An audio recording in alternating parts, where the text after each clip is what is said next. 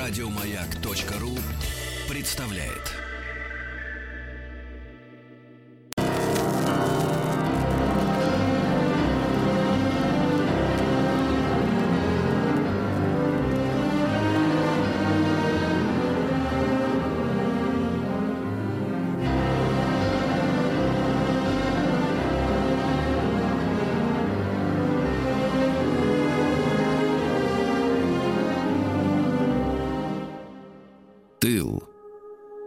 Друзья мои, я надеюсь, э, что э, наша сегодняшняя ситуация, наша сегодняшняя обстановка, наша э, борьба наших врачей, медиков э, с эпидемией э, и наша всеобщая готовность э, э, выполнять предписания, быть дома, э, не отвлекает нас от э, нашего главного праздника. Наш главный праздник наступит совсем-совсем скоро, 9 мая. И я очень хочу, чтобы вот в этой, в этой во всей э, вот информационной, скажем так, атаке на наши с вами головы, на сердца, на души, мы не забывали о главном о главном празднике весны. И э, этой весне посвящен наш специальный цикл «Тыл». И я рад приветствовать э, вновь в нашем эфире Александра Владиславовича Кутузова. Александр Владиславович, доброе утро. Доброе утро. Александр Владиславович Кутузов, доктор исторических наук, ученый, секретарь Государственного мемориального музея обороны и блокады Ленинграда. Мы о Ленинграде опять сегодня будем говорить в продолжении нашей а, прошлой а, беседы. А, маленькая ремарка для тех из наших слушателей, которые, ну, требуют иногда улучшения качества связи. Друзья мои, конечно, мы готовы м, сделать все возможное, чтобы э, вы получали сигнал Hi-Fi или High-End. Да, но э, когда приходится выбирать между качеством звука и качеством смысла, мы, наша редакция, выбирает второй вариант. Уж простите, пожалуйста, но э, мы говорим о важных вещах, и тем более я не хочу из-за каких-то технических, э, в общем-то, может быть, проблем, из-за того, что мы общаемся с Александром Владиславовичем по телефону, а не по скайпу там или по более каким-то передовым каналам, а я не хочу терять такого замечательного собеседника, докладчика, э, и только из-за технических каких-то неполадок, я думаю, что э, те наши слушатели, которые хотят э, получить смысл, знания, информацию, они могут потерпеть небольшое, как бы так сказать, небольшое изменение качества голоса. Александр Владиславович, большое вам спасибо еще раз, что вы с нами сегодня этим утром. Мы продолжаем разговор о промышленности Ленинграда, да, а, в годы а, блокады. Вот важная тема, Александр Владиславович, а, а, поскольку Питер был, Ленинград был прифронтовым городом, да, и вот в последние, в последние годы а, несколько фильмов вышли художественных, да, где рассказывалось в том числе и о немецкой диверсионной работе. Вот. А, это, это, это, это какие-то мифы, легенды, или это действительно вот реальное положение вещей, когда какие-то провокаторы, агитаторы или даже вредители просачивались вот через линию фронта в Ленинград и пытались свою работу вести? Ну, вы знаете, Ленинград действительно был прифронтовым городом, городом фронта, городом крепостью. И вполне естественно, что немецкая агентура пыталась просачиваться в город, Э, при этом немцы делали на агентурную работу вполне серьезную ставку, и э, немецкие агенты э, просачивались на ленинградские предприятия с целью передавать информацию о том, что они выпускают и какие вообще технологические возможности ленинградского производства. Впрочем, тут нет никакого секрета. Об этом писалось еще в годы Великой Отечественной войны. Э, была издана э, брошюра э, Кубаткина, а он возглавлял НКВД по Ленинградской области, где подробно описывались методы вот этой диверсионной работы фашистов, ну и головотяпство э, некоторых наших начальников. Александр Владиславович, просто э, в последние годы, начиная там, грубо говоря, с перестройки, да, вообще э, формулировка относительно советского времени, там, иностранный шпион, ну, я вот как обыватель, да, скажу, ну, до такой степени уже замылилась эта, эта формулировка, что все это представляется как неотъемлемая часть всего лишь сталинского террора. То есть вот э, любая формулировка там иностранный шпион, ну ясно, там просто НКВДшники подтянули какого-то человека ни за что и посадили или даже расстреляли. Ну, вот, но на самом-то деле картина выглядит иначе, я так понимаю. Ну, картина выглядит э, не совсем так, как об этом писалось в 90-е годы. Э, дело в том, что в 90-е годы использовались стандартные методы Э, разрушения национального самосознания, кстати, характерны для военного времени. Вот. И многие идеи, которые пропагандировались в 90-е годы, они были, как это не прискорбно, заимствованы из э, арсенала пропагандистских, пропагандистских выпадов небезызвестного доктора Геббельса. Угу. Вот, Александр Владиславович, так а что касается там головотяпства, вот вы упомянули, может быть, есть какой-то пример вот этого, этой борьбы, да, с одной стороны диверсанты, с другой стороны офицеры НКВД и, и местные чиновники, местные начальники, да, на этих предприятиях. Ну, вы понимаете, в чем дело. В военное время на самом деле очень э, трудно уследить за перемещением населения. Угу. Э, ведь хотя мы и говорим о том, что Ленинград был городом фронта, но э, все равно представьте себе, как вы сможете, например, э, проконтролировать линию там Финского залива, да? И по Финского залива население время от времени переходило по замерзшему льду Финского залива в Ленинград. Кроме того, мы должны учитывать, что когда мы говорим о блокаде Ленинграда, э, вместе с Ленинградом в блокаде оказалась и часть Ленинградской области. И, собственно говоря, была возможность э, забрасывать э, диверсионные группы с самолетов.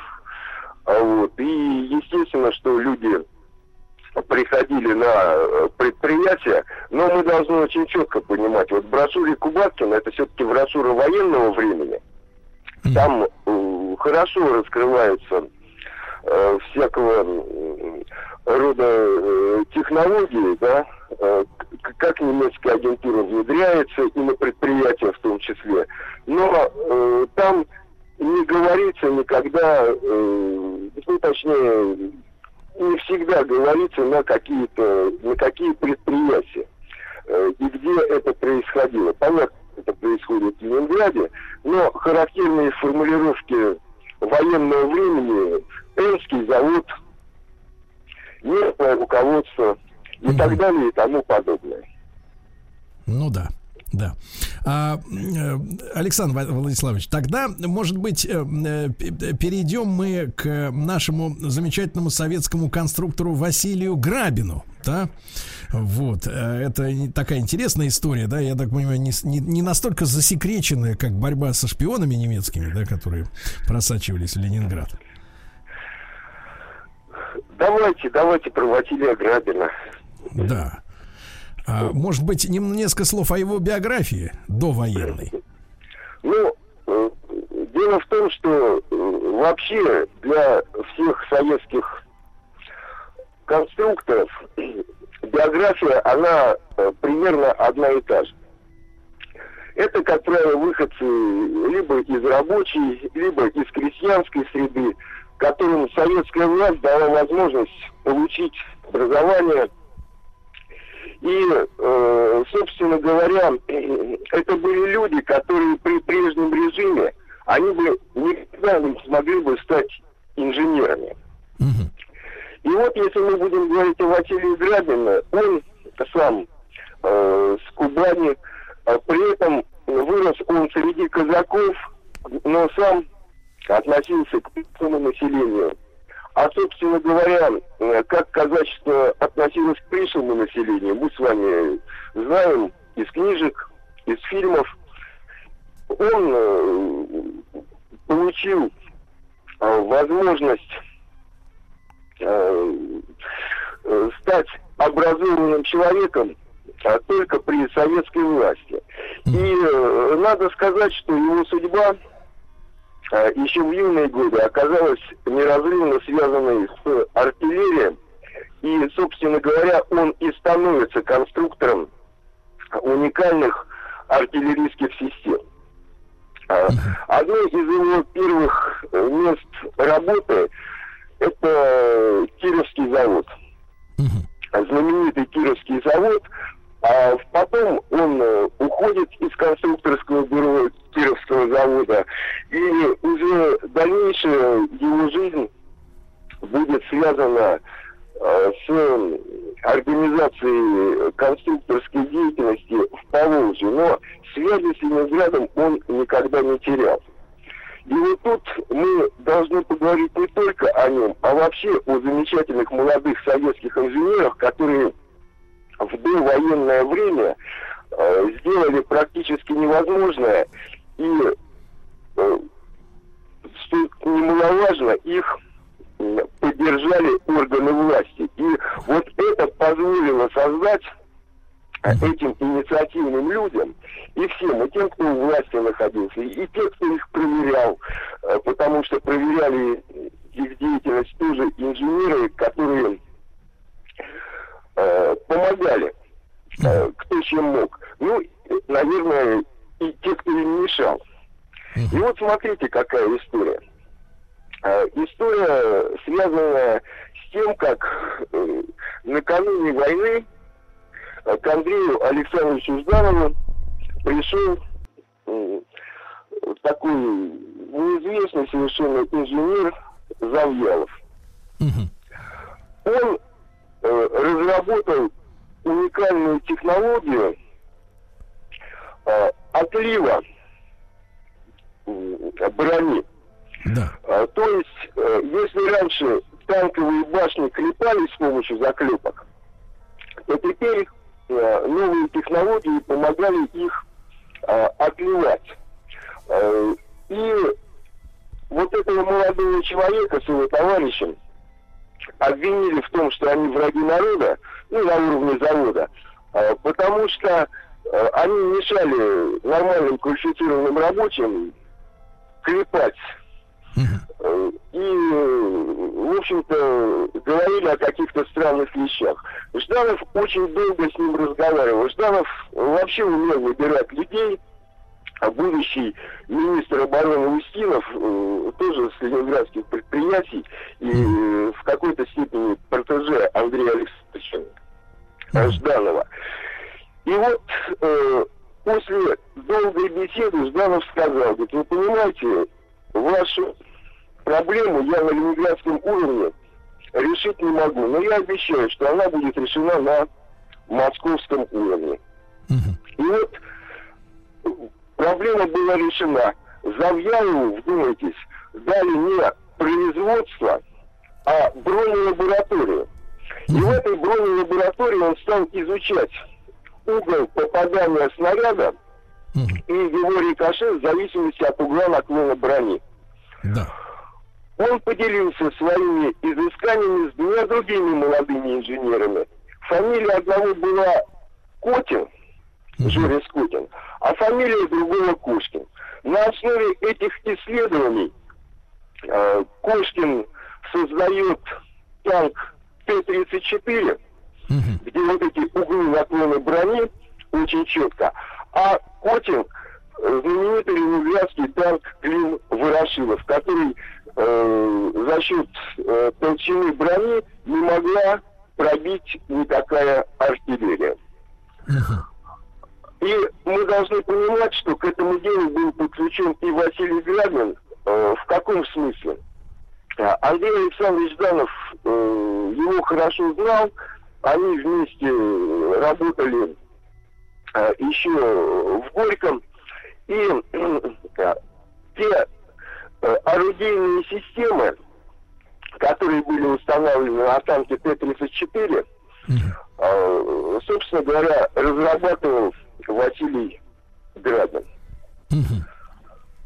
Александр, ну, Александр Владиславович, а вот э, судьба этих людей, да, и то, что они, ну, ну, оказались, ну, я не буду использовать слово гениальными, но действительно очень замечательными конструкторами, да, замечательными изобретателями, это какое-то мистика какая-то вот среди молодых людей того времени, э, вот э, создание такого целого коллектива получается, да, единомышленников и действительно одаренных в инженерном плане людей.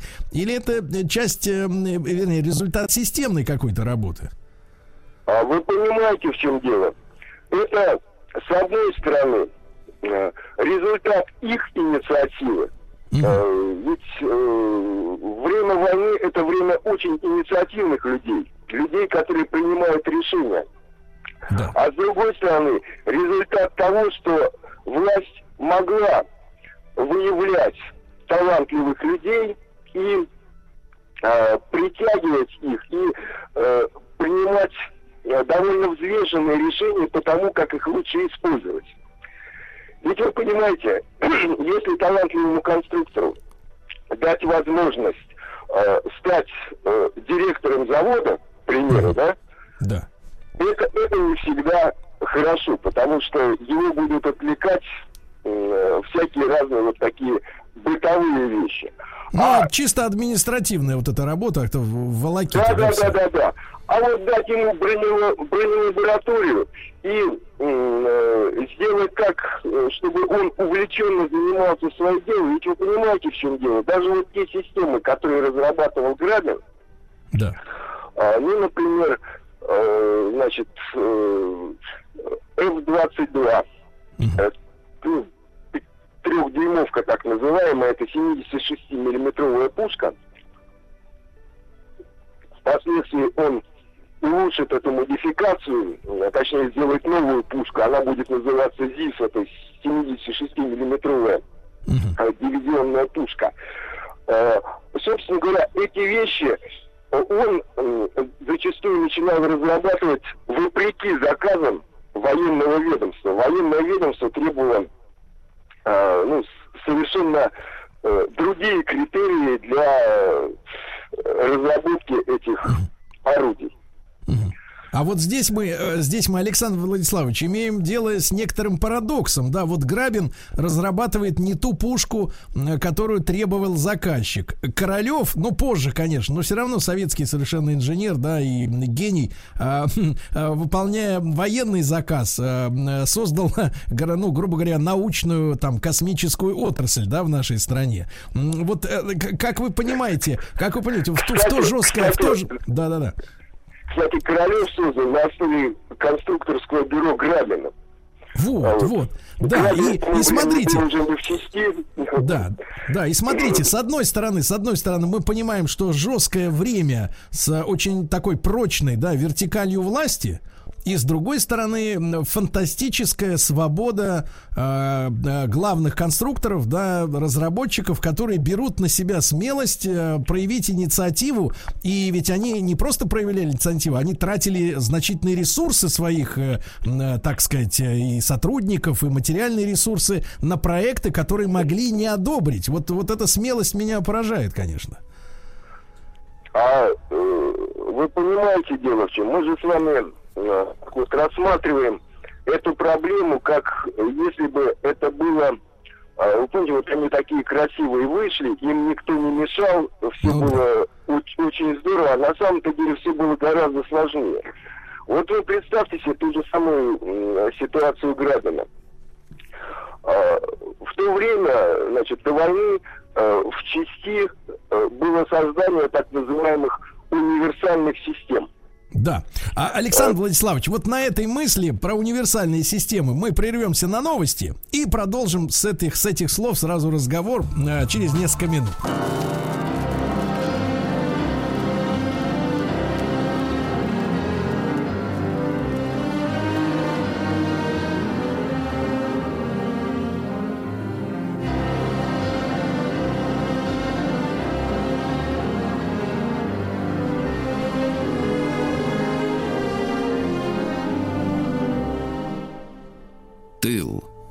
Друзья мои, с нами на связи Александр Владиславович Кутузов, доктор исторических наук, ученый-секретарь Государственного мемориального музея обороны и блокады Ленинграда. Александр Владиславович, еще раз доброе утро. Да. И, доброе утро. Да, доброе утро. И вот мы прервались как раз на фразе э, универсальные системы, которые тогда э, вот были трендом, да, что называется современными словами. Да, с ними э, возились многие страны мира, и американцы, и англичане, и Тухачевский решил тоже создать подобного рода системы. И, собственно говоря, э, задание было всем дано КБ на разработку именно таких универсальных систем. Александр Владиславович, а, Александр Владиславович, то есть имеется в виду, что один и тот же ствол с э, механизмом, да, затворным, э, использовался на разного типа орудиях, да? Э, нет. Это было одно орудие, которое являлось сразу же и зениткой, и пушкой, и гаубицей. Ну, а в чем, было, в чем было тогда, в чем понималось преимущество именно таких видов оружия? А полагали, что э, подобного рода системы, э, они широко специализированы. Uh-huh. И, собственно говоря, э, Грабин начинает разрабатывать свою дивизионную пушку э, вопреки расхожему тогда мнению. Вот. И э, вы понимаете, в чем дело. И проблема-то заключается в том, э, что мы должны понимать, что будет э, потом происходить вот в годы Великой Отечественной войны. Так. В том же самом Ленинграде, для того, чтобы э, понять, какой вклад. А происходят э, следующие очень интересные вещи. Ну, э, во-первых, при обороне Ленинграда артиллерия играет мощную роль. Э, потом, э, Идея Грабина заключалась в создании дивизионной пушки, то есть пушки, которая на колесах будет сопровождать пехоту во время наступления. Э, скорость перемещения этой пушки где-то 35 километров в час. Ну, впоследствии это будет медленно, но по тем временам это было очень и очень серьезно. И вот теперь смотрите, в чем различалась наша тактика от немецкой тактики. Мы делали ставку на э, связку между э, батареей и батальоном. Телефонная связь. Да? Э, и то есть у нас, э, помните, комбат-1 в полку, комбат-2. То есть командир батареи, командир батальона. Командир батальона дает задание командиру батареи, командир батареи, значит, это э, э задание выполняет. То есть пехота действует в тесной связке с артиллерией. И Грабин создает э, такую систему, э, которая э, очень хорошо вот этому будет помогать в дальнейшем. А если мы с вами возьмем дальнейшее развитие событий, вот та э, военная э, тактика, которая была разработана именно в Ленинграде, взламывание крупных укрепрайонов противника – то это все достигалось за счет сползающего огневого вала. Впоследствии она везде будет применяться, эта тактика. Да, но только не только ленинградцы это разрабатывали. Это и московское артиллерийское управление этим занималось. Тут вы понимаете, тут э, когда мы говорим о ленинградской промышленности, мы невольно уходим на промышленность всей страны, потому что все работали в связке друг с другом. Угу. Александр Владиславович, да. а немецкая тактика чем отличалась вот от нашей? А у немцев тоже было очень интересно. Ведь немецкие танкисты учились у нас, угу. а по Версальскому да. договору Германия запрещалась иметь свои так, ну, да, танковые да, да. войска. И они заимствовали э, ну, определенные элементы, э, скажем так, э, поведения наших танков. Угу. Проблема заключалась в том, что мы это перевооружение произвели Э, в 30-е годы, где-то там 36-37 год, если мне память не изменяет, а немцы в 39-м. Ага, Александр Владиславович, Александр Владиславович, после короткой рекламы мы сразу продолжим. Александр Кутузов с нами на связи.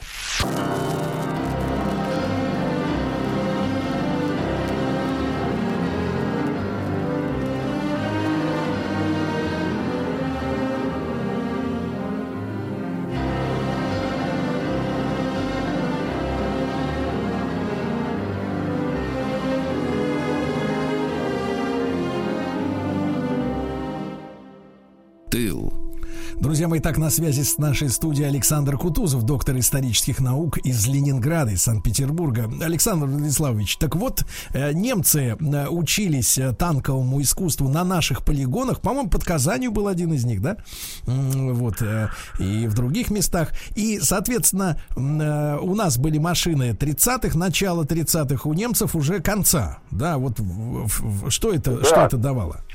И немцы, немцы модифицировали то, о чем говорил Тухачевский, и то, о чем в свое время говорил Деголь, они, кстати, в немецком концентрационном лагере познакомились в годы Первой мировой войны, там они придумывали новую тактику применения танков. И, э, собственно говоря, они сделали ставку на средние танки. И более того, с помощью радиосвязи они наладили взаимосвязь между различными родами войск. И Технология ведения боевых действий заключалась в следующем. Они концентрировали, ну, например, сотни танков на танкоопасном направлении, и эта сотня танков протыкала любую оборону любого пехотного полка. И шла дальше. И немецкие танкисты полагали, что их танки никто не может остановить. Заканчивались, заканчивались горючее, они врывались в холмы, создавая круговую оборону с помощью э, орудия. Вот. И, собственно говоря, э, немецкие истребители параллельно расчищали воздушное пространство любой страны, куда вторгалась Германия. А юнкерсы, это летающие пушки, они, в отличие от бомбардировщиков других стран, э, работали не с больших высот, а с малых, с помощью пики пикирования и могли поражать единичные цели. А юнкерсы уничтожали войска, которые подходили к линии фронта. Плюс среди населения сеялась паника, население бежало, забивало дороги, и, например, там во Франции, для того, чтобы продвинуться э, танком поближе к немцам, бульдозеры впереди пускали, которые сметали все на своем пути, э, потому что все дороги были забиты повозками.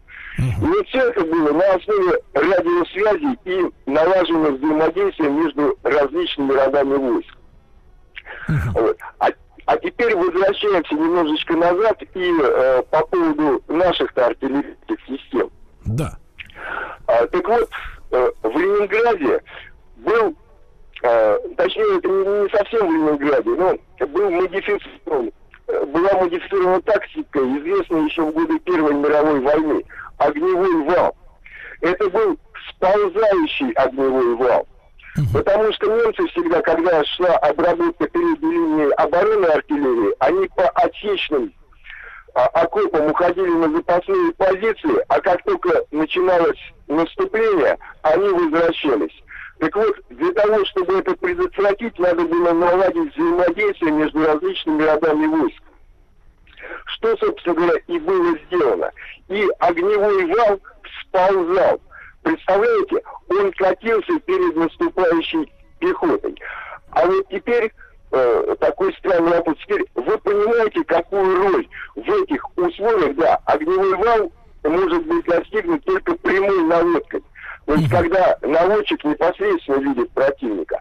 Вот в этих условиях какую роль играла пушка, которая состоянии быстро перемещаться вместе с пехотой. Угу. Это фактически летучий отряд Петра Первого. Да. Да, понимаю. Александр Владиславович, но э, э, я так понимаю, что и, и это было именно не универсальное оружие, да, вот именно пушка, которая была целиком создана именно для этих задач. Да, это была не универсальная пушка. Универсальные пушки, они э, были очень дорогие, э, на, намного тяжелее То есть, понимаете, тут э, нужна специализация. Немцы же они тоже попытались э, создать дальний бомбардировщик, и у них не получилось, потому что они заложили в тактико-технические характеристики то, чтобы мог еще и пикировать как Юнкерс. А самолет может либо летать недалеко и пикировать, либо летать далеко, но не пикировать. Универсализмом все грешили в той или иной степени. Угу.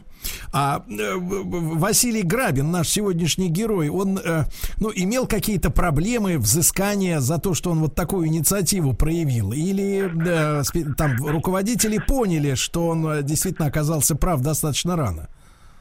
Нет, вы понимаете, э, поначалу все имеют очень, э, скажем так, серьезные проблемы, потому что мы-то с вами рассказываем о том, что получилось, да? да. Но как это все делалось, как это получалось, мы с вами не говорим.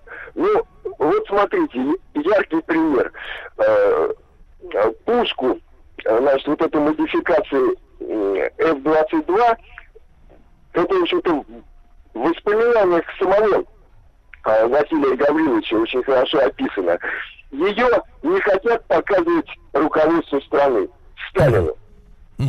Э, Тухачевский просто говорит, мы ее уберем, ну потому что, вы понимаете, каждый же э, пытается... Э, То есть Тухачевский, давай так, Тухачевский лоббировал свою тактику и поэтому да, конечно, зажимал альтернативу. Конечно. Да, да. да, да, да. А, Александр Владиславович, да, Александр Владиславович, мы тогда давайте с вами продолжим через неделю наш очень интересный разговор. Такие фигуры всплывают, и Тухачевский, и Деголь, и все это так связано, интересно. Александр Кутузов, доктор исторических наук на прямой связи из Ленинграда в проекте «Тыл».